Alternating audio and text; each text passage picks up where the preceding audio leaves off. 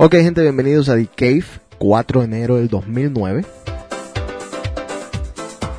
Quiero sinceramente desearles a todos un gran año, mucha salud.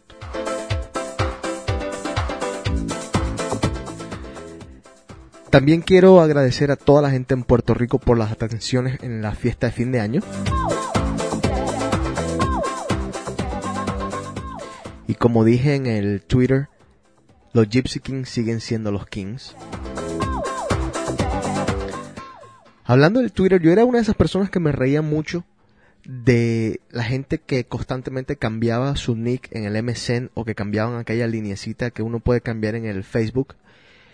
Y siempre andaba cuestionando el por qué querían las personas que estuviéramos enterados absolutamente todo. Y pues yo caí en esta semitrampa, eh, me metí en Twitter, ahora me la paso leyendo mm, cosas que ponen algunas personas que son bastante, bastante cómicas. Y de vez en cuando también saca algo productivo, algún website que uno por ahí pueda usar. Quiero mandarle un abrazo a Tony Takashi, un gran fan de, de Cave. Y que pinta ser un gran diseñador.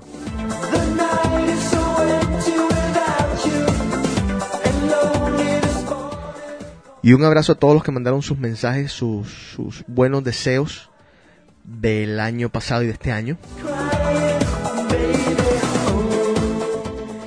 También recibimos mucho, mucho feedback por el Decay pasado. En su mayoría mucha gente expresó estar de acuerdo con algunas de nuestras ideas. Sí sé que el chino es algo extremista en algunas de las cosas que dices. De hecho estoy hoy solo aquí en los estudios. Pero hay un email que me llegó que voy a leer al final del programa y que quiero responder. Creo que debo hacerlo.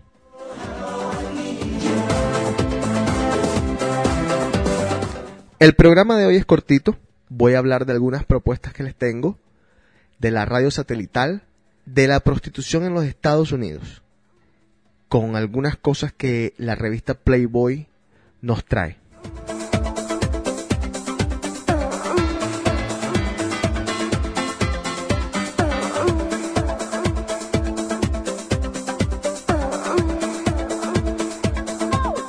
Y recuerden que pueden seguir mandando todos sus mensajes a dac.com o lo pueden hacer por el website totalmente anónimo.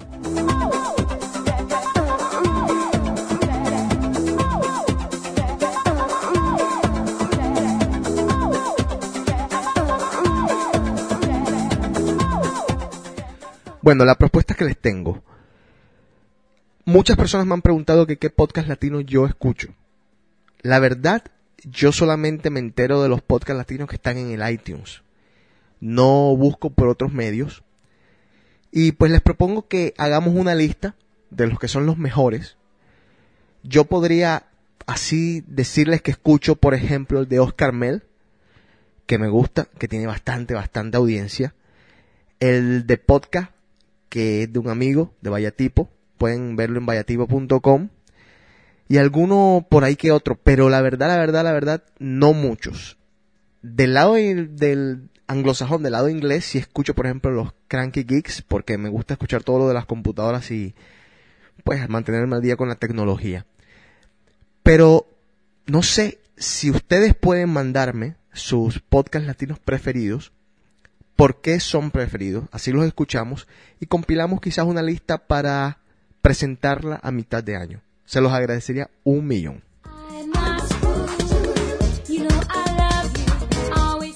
¿Por qué no podemos hacer también unos premios o algo por el estilo? ¿Ok?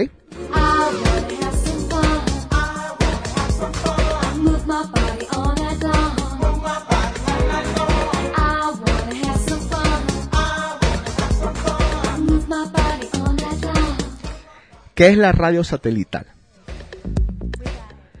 La radio satelital está disponible solamente en los Estados Unidos, Canadá y Puerto Rico. No se confundan con la radio FM de alta definición es la que te presenta, por ejemplo, el nombre de las canciones, te dice qué estación, el nombre de la estación, etcétera, etcétera. Te manda más información. A veces te mandan el weather, te mandan el, cómo va a estar el tiempo, cómo va a estar el clima, etcétera, etcétera, etcétera. La radio satelital es algo totalmente distinto. Es como, por decirlo de alguna manera, hacer una comparación, es como el cable, pero estilo radio.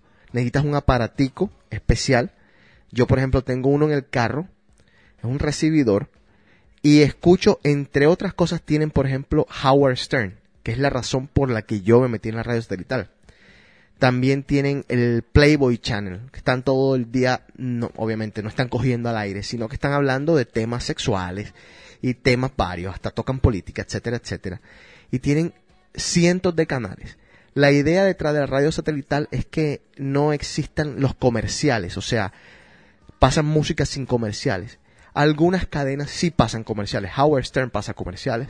Eh, tienen, por ejemplo, ESPN Deportes, que es un desastre, pero pasan comerciales todo el tiempo. Pasan más comerciales que lo que de verdad contenido. Eh, ¿Qué pasa con el radio satelital hoy en día? Aquí había dos tipos de radio satelital. XM o XM y Sirius. Pero, como se pueden imaginar, mandar satélites al espacio es costosísimo. Y aparte, estas cadenas, XM y Sirius, tuvieron que contratar personajes de alto renombre para poder atraer oyentes. Y por ejemplo, contrataron a Howard Stern con un contrato multimillonario, eh, Oprah y muchos otros. Y obviamente su, su operación para comenzar a funcionar fue demasiado y no pudieron de verdad salir a flote. Entonces les tocó unirse. Hoy en día nada más existe Sirius XM.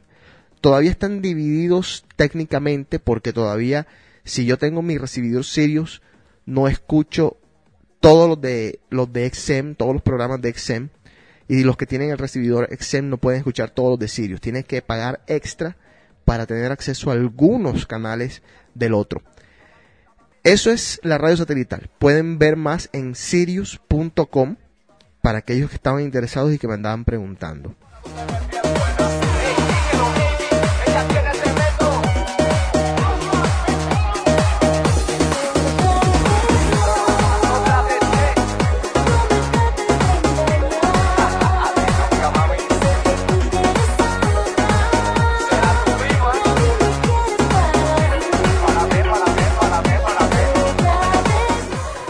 La prostitución en los Estados Unidos. La revista Playboy sacó una lista de 46 cosas que uno debe saber acerca de la prostitución aquí en los Estados Unidos. No las voy a leer todas porque obviamente son, son muchas y algunas no, no van a entender la mayoría de los oyentes. Pero sí voy a repasar algunas. Pero yo quiero contarle algunas cosas para que la gente que no vive en este país entienda. La prostitución aquí es legal en algunos estados y es ilegal en otros estados, como muchas de las leyes no es como en algunos países o la mayoría de los países de nosotros que las leyes son federales, o sea, aplican para todo el país. Acá no. Acá hay muchas leyes que aplican, eh, que son estatales, que aplican para algunos estados y otros no. En el estado de Nevada, por ejemplo, eh, hay, bueno, no sé si son por condados también, pero en el estado, creo, en toda Nevada, la prostitución es legal. Hay una serie en HBO que que pasa prostitutas del Bunny Ranch. Y es impresionante la serie, tienen que, tienen que buscarla y tienen que vérsela.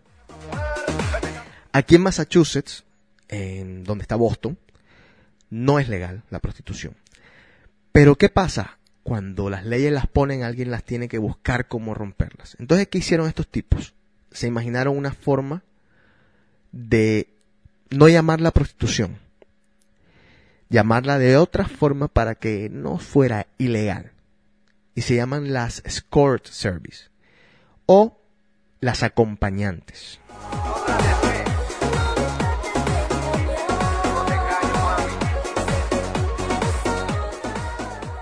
Hay una página que se llama el Erotic Review. Tienen que buscarlo.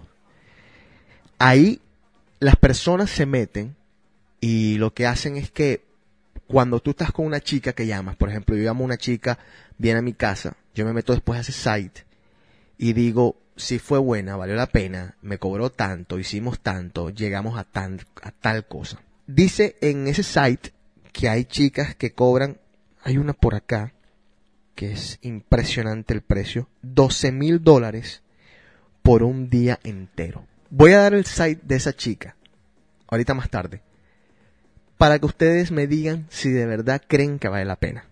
12 mil dólares el día.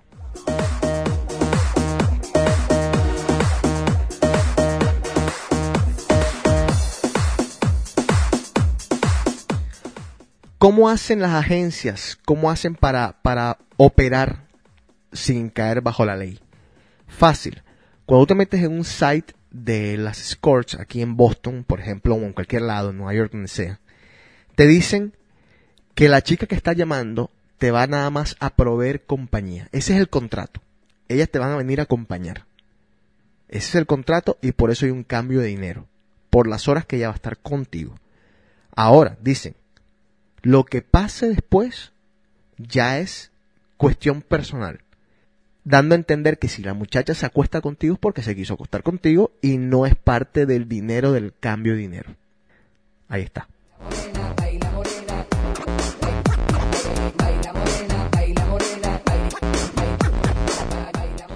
La etiqueta para recibir a las escorts. Dice que cuando una escort llega a tu casa y a ti no te gusta, que esta es una pregunta que siempre las personas hacen, ¿qué hago yo si la persona, si la muchacha llega a mi casa y a mí no me gusta? ¿Qué hago?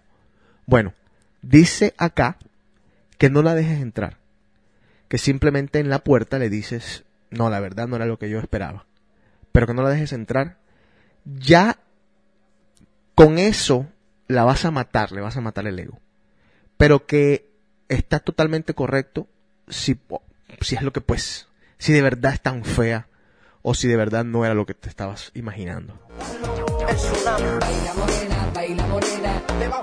Sí tienes que dar propina.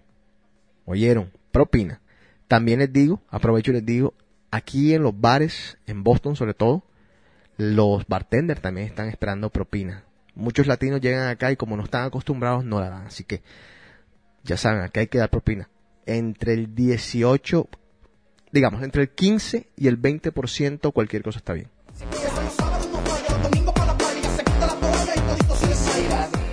Hay unos tipos de escorts que ofrecen lo que se llama el GFE. En inglés, el Girlfriend Experience. Ellas actúan como si fueran de verdad tus novias. Se portan súper bien contigo. Te te dicen, amor, ¿quieres que te sirva un cafecito, que te haga un agua? Y después te cojo y... Una locura.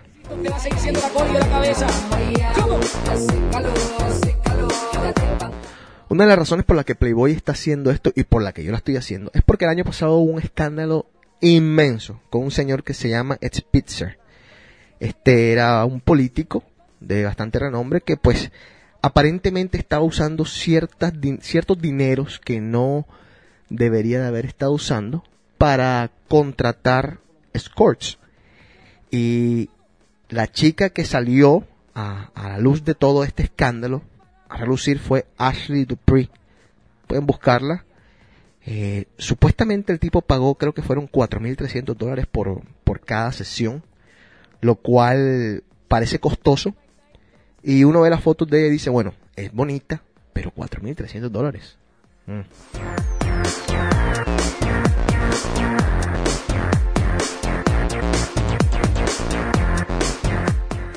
Aquí hay un mito, una leyenda. Vamos a acabar con eso ahora mismo. Dice, a veces la gente dice, si, si yo soy por ejemplo prostituta, yo le puedo preguntar a la persona, ¿tú eres policía? A los encubiertos digo y él me tiene que decir la verdad. Dice aquí en la revista Playboy que no, que no es así. Es solamente un mito. Los policías pueden mentir. Si no, no existirían los policías encubiertos. Ustedes se imaginan un policía metido en la mafia que no pueda mentir. Claro que pueden mentir. Y lo mismo hacen con las prostitutas. Mienten. Entonces algunos se preguntará, pero entonces ¿por qué no las meten a todas presas? Van a saber por qué en algunos minutos.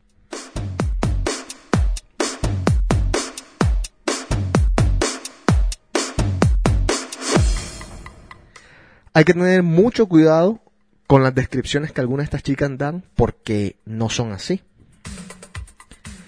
Y por eso es bueno que se metan en ese site que les dije, Erotic Review, aquellos enfermitos, para que pues no se lleven una sorpresa.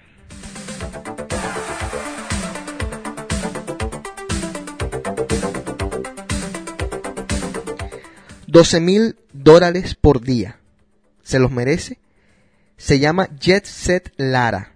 Y pueden meterse a jetsetblog.com. J-E-T-S-E-T-B-L-O-G.com.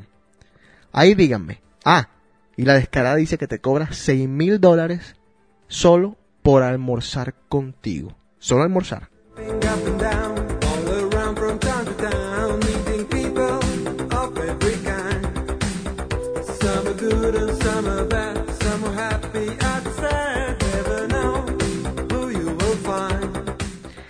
Hay algunas agencias que toman tarjetas de crédito. Ya saben. Un polvo a crédito.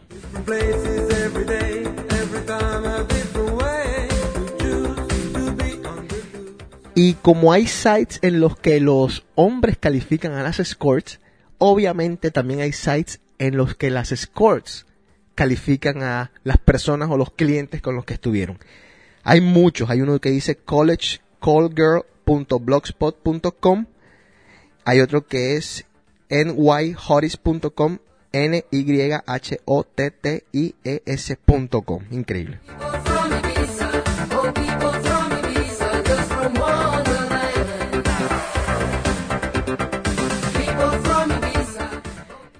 Otra pregunta muy frecuente. ¿Cómo hacen estas? ¿Cómo se dividen la plata? Bueno, el 50% se lo queda la chica, el 40% la agencia y el 10% el representante de ventas o también llamado el pimp.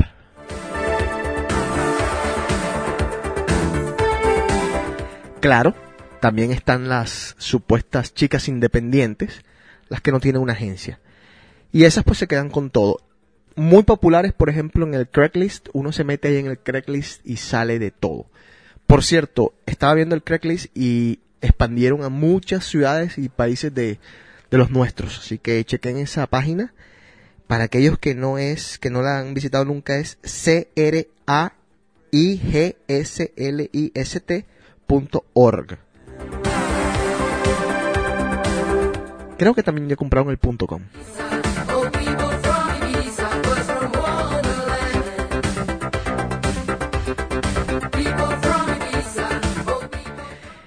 Hablan aquí de la forma de vestirse las escorts. Yo conozco muchas escorts porque ellas van al club con algunos clientes.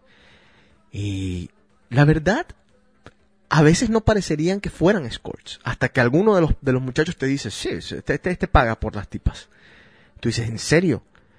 Pues no parece. Hay algunas que no me lo van a creer. Uno dice la típica pregunta de cuando alguien sale en Playboy o cuando alguien hace películas pornos. ¿Por qué? ¿Por qué si eres tan linda y te puedes conseguir a cualquiera? Eso mismo pasa con esas chicas. Van ahí al club y tú dices, wow, este man. Y cuando te dicen, no, este tipo pagó por ella. Ah, bueno, listo. Increíble. Y se visten súper bien, no se visten así que se les sale una teta o algo por el estilo, así que no crean nada. Porque imagínense que tienen que llevarlas a comer a un restaurante, la pueden llevar a, a un juego de béisbol. Hay tipos que se tiran el día completo con las chicas.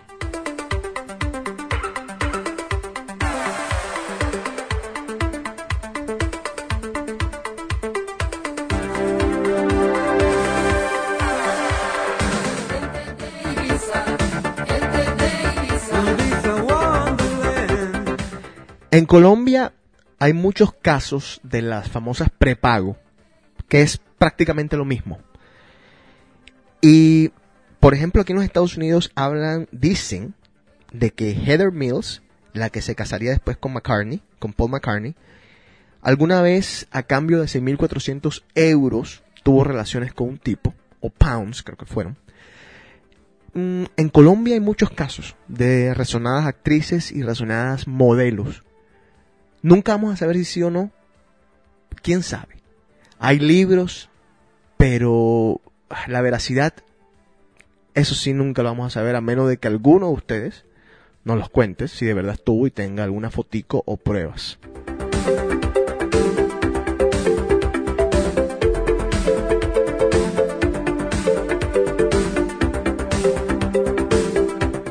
Para las chicas interesadas también hay niños que se, que se ofrecen, que dan servicios a domicilio en las casas. Para aquella que no, que tiene mala suerte en estos días, puede sacar platica y salir con un tipo por ahí para que la vean, para ver si se le pega algo. Y al final, ¿por qué no? Te puede hacer el favor.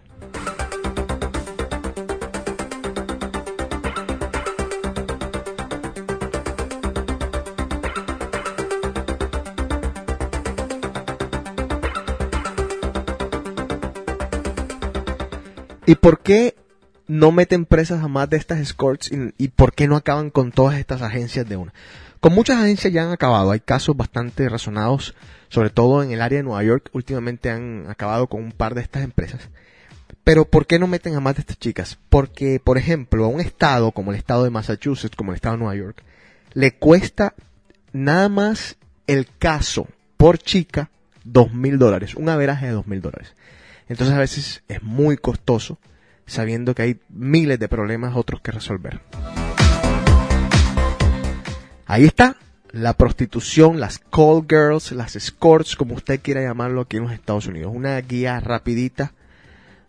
Aquí un favorcito que le hacemos aquí en The Cave. Ah, condoncito, ¿no? Ahora que se animaron, condoncito.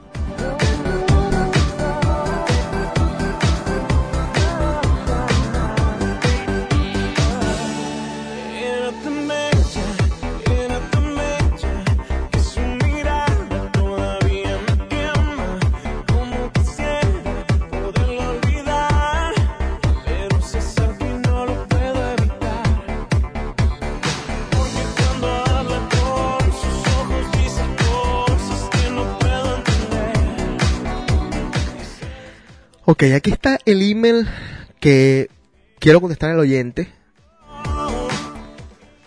A Candy Cave siempre hemos sido pro discusión.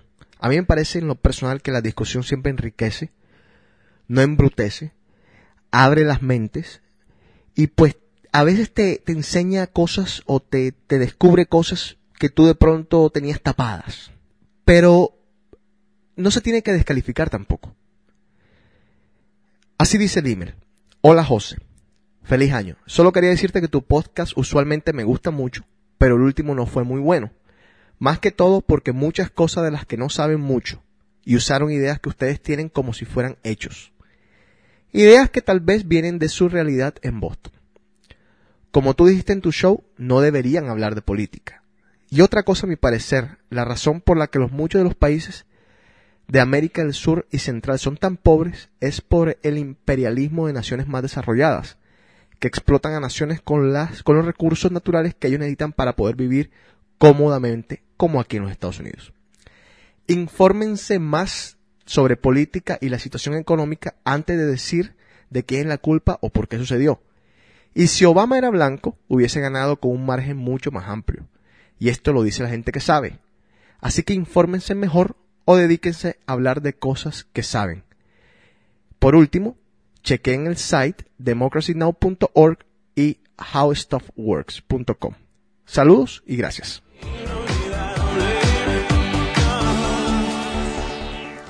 Bueno, antes que nada, eh, estos son el tipo de email que a mí en lo personal más me gustan. Yo aprecio mucho los halagos, pero en el debate, en la crítica, uno siempre pues se enriquece más, ¿no? Los oyentes tienen que entender que cuando se expresan las ideas a Candy Cave, no necesariamente se va a estar en la misma línea del pensamiento. Muchas veces nos vamos a estar de acuerdo. Y si no te gustó The Cave por pensar distinto a ti, lo sentimos, pero en verdad no podemos hacer nada al respecto. Acá, en este programa, no se habla de política no porque no estemos preparados para hacerlo, sino porque en definitiva no es el grosso del programa. O sea, este programa no nació con esa idea, con ese camino. Yo en lo personal te puedo decir que me mantengo bastante informado, pero elijo otros medios. Yo, por ejemplo, me meto en CNN, MSNBC, Fox, la prensa asociada, la BBC de Londres, RCN, Caracol, El Tiempo de Colombia. Y no tienes por qué descalificar mis medios de información. Tú tendrás los tuyos. Respetable. Yo con toda la información coloreo mis ideas. Yo escucho a gente de derecha, he tenido amigos de izquierda, a gente del medio, y así pues desarrollo mi propio pensamiento. No repito. Ustedes pocas veces me van a escuchar repitiendo una editorial de cualquiera como si fuera un loro. Y por eso es que a veces critico mucho y a veces soy sobrecriticador, si es que la palabra existe. Yo con todo el respeto a Democracy Now, todo el respeto que se merece, no son de mi interés o de mi interés constante. Me parece que no comparto sus ideas, me parece que no están, según yo creo, en lo correcto en muchos de sus pensamientos. En algunas otras cosas podemos estar de acuerdo. Para mí son bastante extremistas, o algo extremistas. Ahora que le pegué una ojeada, me encuentro con la sorpresa de que está Howard Zinn, quien alguna vez se paseó por acá por Boston University y alguna vez tuve la chance de meterme en alguna de sus, pues de sus lectures. Y casualmente te voy a dejar con un clip de él, donde está diciendo lo que el chino decía en el programa pasado. Aquello del supuesto cambio usando a la misma gente y del querer quedar bien con todo el mundo. Sale en tu site, en el que tú recomiendas. ¿Ok? También el oyente habla de mi realidad en Boston. Pero es que no puedes ignorar que tengo familia en Colombia, que el chino tiene familia en Guatemala, y que aparte, por mi trabajo como DJ, he logrado viajar a algunos lados. Y así como uno conoce, por ejemplo, el millonario por allá, también conoce el taxista, el que te dice cómo están las cosas, el que te dice cómo se vive allá y cuáles son sus problemas. Entonces no estoy tan desconectado de la realidad, simplemente por vivir aquí en Boston. También habla de lo cómodo de los Estados Unidos. Yo creo que no hay que leer tanto para darse cuenta que los Estados Unidos hoy en día no están para nada cómodos. Para nada. Eh, una cosa que sí no logro todavía comprender es aquello de la explotación de los imperios. ¿Cómo es exactamente que, esa es la culpa de cómo estamos?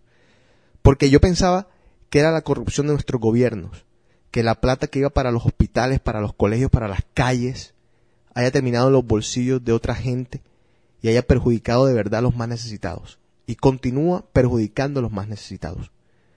Ahora, eso no quiere decir que haya corrupción también acá. Hay que ver las noticias. Había un tipo por ahí vendiendo una silla del Senado. Un escándalo total. Pero la diferencia es que en algunos países o en algunos imperios, esa corrupción es un poquito más manejable. De pronto el 10% va al bolsillo de aquel fulano, mientras que en nuestros países es el 90%. Una gran diferencia. Eh, lo otro es que, ¿cuál va a ser la excusa cuando te presente dos casos totalmente opuestos? Brasil es una potencia económica en la región. Y ellos decidieron, o el gobierno brasileño decidió, desligarse del imperio yanqui. Y les va bien. Panamá, otro de los países con crecimiento en donde yo estuve hace poco, que de verdad está creciendo impresionante, está mucho más ligado a los gringos. Y también les va bien. O les está yendo bien. Entonces, hay que buscar, como decíamos en el programa pasado, desde adentro, sin echarle la culpa de absolutamente todo a alguien más. Es chistoso. Cuando llueve, la culpa es del niño. Cuando la gente se queda sin empleo, la culpa es de la globalización. Cuando hace calor o hace frío, la culpa es del calentamiento global. Las aerolíneas suben o te cobran ahora por una maleta más porque supuestamente la gasolina estaba alta. Los supermercados te suben las peras porque la gasolina está alta. Ahora que la gasolina está en uno de los, de los precios más bajos de su historia, el precio de la maleta sigue siendo el mismo y el precio de la pera sigue siendo el mismo y no lo bajaron. Excusas, señores. yo, de verdad, de verdad, de verdad, no voy a poder comprender jamás, y no sé si estoy perdiendo el tiempo intentando hacerlo, aquello de odiar a las potencias, y en especial a los americanos. Yo no voy a hacerme el ciego y decir que este país la ha cagado, la ha cagado muchas veces. Pero las otras, la mayoría de las veces, el odio es simplemente absurdo. Tengo unos amigos argentinos cuando estudiaba inglés acá en Silop, que se comían McDonald's y tomaban Coca-Cola mientras hablaban peste de este país. Y yo les preguntaba que por qué, que por qué los odiaban. Y no sabían, no tenían ni idea de por qué odiaban a los americanos, pero nacieron odiando a los americanos. Solo porque sí. Yo entendía que había gente, hay gente en la Argentina que puede tener cierto resentimiento porque los americanos no se quisieron meter en el conflicto con los ingleses, el de las Malvinas. Pero si se hubiesen metido los americanos, entonces eran los ingleses los que iban a odiar a los americanos. Y todo el mundo iba a decir que por qué se metieron. Entonces, se meten, está mal, no se meten, también está mal. En definitiva, en este país, o este país haga lo que haga, jamás va a ganar y jamás va a ser visto con los ojos de la bondad que tienen, que tienen mucha, y de la ayuda que tienen mucha. Porque cuando hay un terremoto en cualquiera de nuestros países, los primeros que son los pendejos son estos mismos, que mandan comida, que mandan aviones, que mandan superayuda. ¿Y qué hacemos? Nada. Ni las gracias de vez en cuando les damos. Y el oyente pide que nos dediquemos a hablar de lo que sabemos. En definitiva, nos dejas casi mudos, porque nosotros no sabemos casi nada, de absolutamente nada. Acá hablamos de sexo porque de igual forma leemos, debatimos, preguntamos, traemos a panelistas acá, cambiamos de ideas. Si has escuchado el programa y si has sido fiel oyente del programa por años o por algún tiempo, te darás cuenta de que acá los micrófonos no se le apagan nada más que se le apagaban a una sola persona. Eran ricos porque se metían la frase de los otros. Pero aquí a nadie se le, se le apagan los micrófonos. Y leemos todos los emails, incluyendo el tuyo, que es descalificador. Entonces, yo te agradezco un millón que seas oyente del programa. Ojalá en el futuro no te decepcionemos tanto. Pero igual no te lo garantizo. Porque gracias a Dios tenemos una opinión, tenemos ideales, los defendemos. Y si estamos alguna vez equivocados, también somos lo suficientemente maduros de decirnos nos equivocamos. Y en este programa muchas veces nos hemos rectificado. Pero bueno, eh, el clip que les prometí viene ahora. Les agradezco un millón por escuchar este programa. Perdonen que a veces nos tenemos que poner un poquito serios. Y tampoco pretendan que The Cave es un programa nada más para reírse todo el tiempo o para, para payasear todo el tiempo. De vez en cuando somos serios. Y lo que sí es que nos gustaría escuchar sus ideas también. Y sus ideas serias. También les abro el panel para que manden clips de, voz. Aquí vamos a poner. Aquí no se censura a nadie. Como hacen otros podcasts que conozco. Aquí no se censura- censuramos absolutamente a nadie. Por más que nos gusten o no sus ideas. Y bueno, un abrazo a todos. un abrazo en especial al oyente. Muchas gracias por tu email. Y hasta la próxima. Chao. But Obama, with all of his well, goodwill, intelligence, all, all those qualities that he has, and so on, uh, and you know, you have you feel that he has a certain instinct for people in trouble, but still, you know, he wouldn't come out for a single-payer health system. That is for what I would call health security to go along with social security. You see, wouldn't come out for that. Uh, wouldn't uh, come out for the government creating jobs for millions of people, because that's what really is needed now. You see, when people are, the newspapers this morning report highest unemployment in, in decades, right? Uh, the government needs to create jobs. Private enterprise is not going to create jobs. Uh, private enterprise fails, the so-called free market system fails, fails again and again. When the Depression hit in the 1930s, Roosevelt and the New Deal created jobs for millions of people. Uh, and, uh, oh, there were people on the, you know, out there on the fringe who yelled socialism. Didn't matter. People needed it. If people need something badly and somebody does something for them, you can throw all the names you want at them. It won't matter. You see. But uh, that was needed in this campaign. Yes. Uh, instead of uh, Obama and McCain joining together I know some of you are maybe annoyed that I'm being critical of Obama, uh, but I, that's my job. That's a citizen, you know, as a, you know, I, I like him, I'm for him, I want him to do well, I'm happy he won, I'm delighted he won, but I'm a citizen. I have to speak my mind, okay?